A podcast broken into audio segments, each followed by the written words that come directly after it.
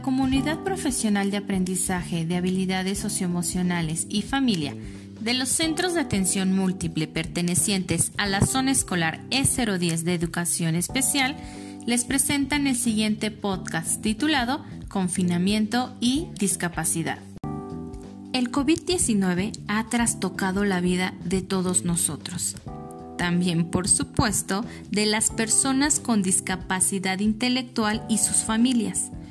Ellos han visto alteradas sus rutinas y su forma de vida como todos los demás. Sin embargo, las personas con discapacidad intelectual y trastorno del espectro autista son especialmente sensibles a los cambios, y más en una situación tan excepcional como la actual. El apoyo grupal es fundamental en esta situación para sobrellevar las posibles dificultades que las familias pueden encontrarse a diario por este motivo, se deben tomar estrategias basadas en las necesidades de las personas con discapacidad intelectual y trastorno del espectro autismo. La situación que estamos viviendo es un desafío para todos. Por eso, gran parte de las pautas a seguir son comunes a las personas con y sin discapacidad intelectual. Es un momento de muchísima tensión, puesto que la pandemia está generando preocupaciones añadidas como en cualquier familia, fallecimientos, ingresos y muchas otras más. A continuación, te mencionaré algunas pautas que deberás tomar en cuenta y te apoyarán en este confinamiento.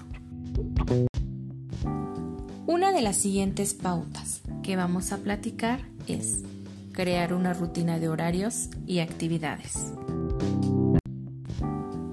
Un horario de rutinas debe ser creado por el padre, madre o tutor responsable de la persona con discapacidad y en colaboración con la familia.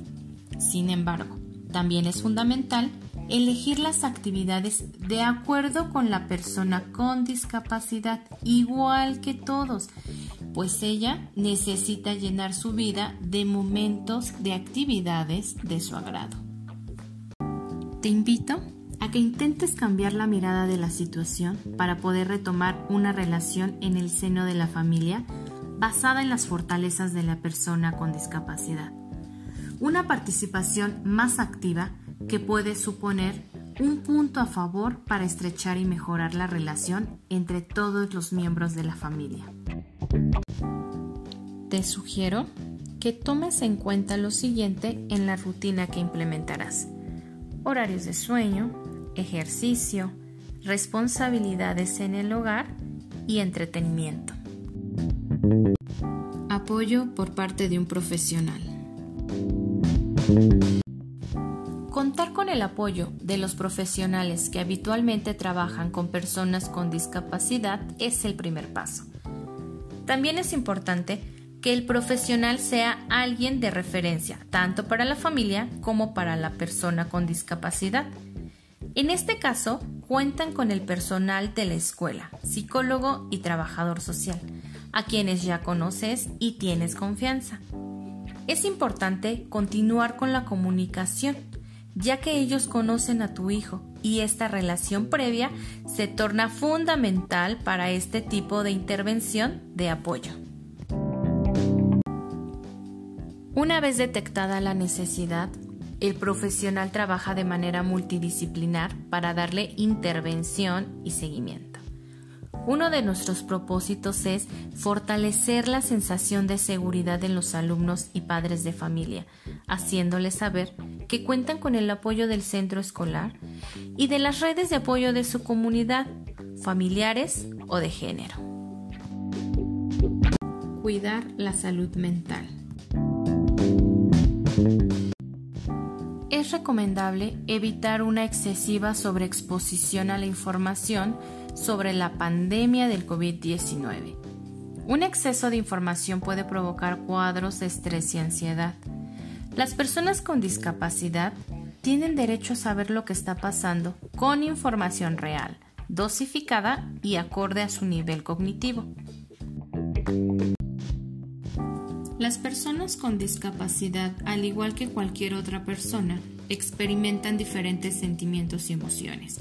Miedo, rabia, ira, tristeza, alegría. Sin embargo, deben saber que las emociones no son malas. Sin embargo, unas generan aflicción y otras bienestar. Las emociones nos indican si debemos trabajar algún aspecto y es necesario ayudarlos a aprender a manejarlas.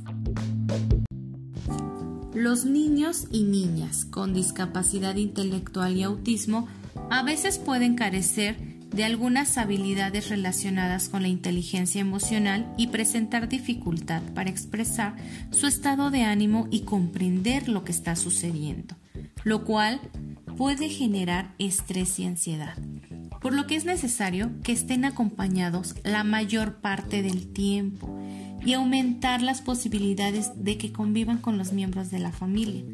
También es importante que la persona con discapacidad identifique sus talentos y que la familia los fomente de manera adecuada, ya que ello genera un estado de bienestar y placer.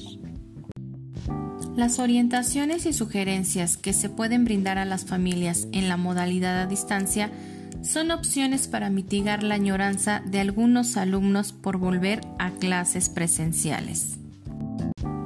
Esperamos que la información brindada sea puesta en práctica en casa y si tienes alguna duda, contacta al psicólogo o trabajador social de tu centro escolar.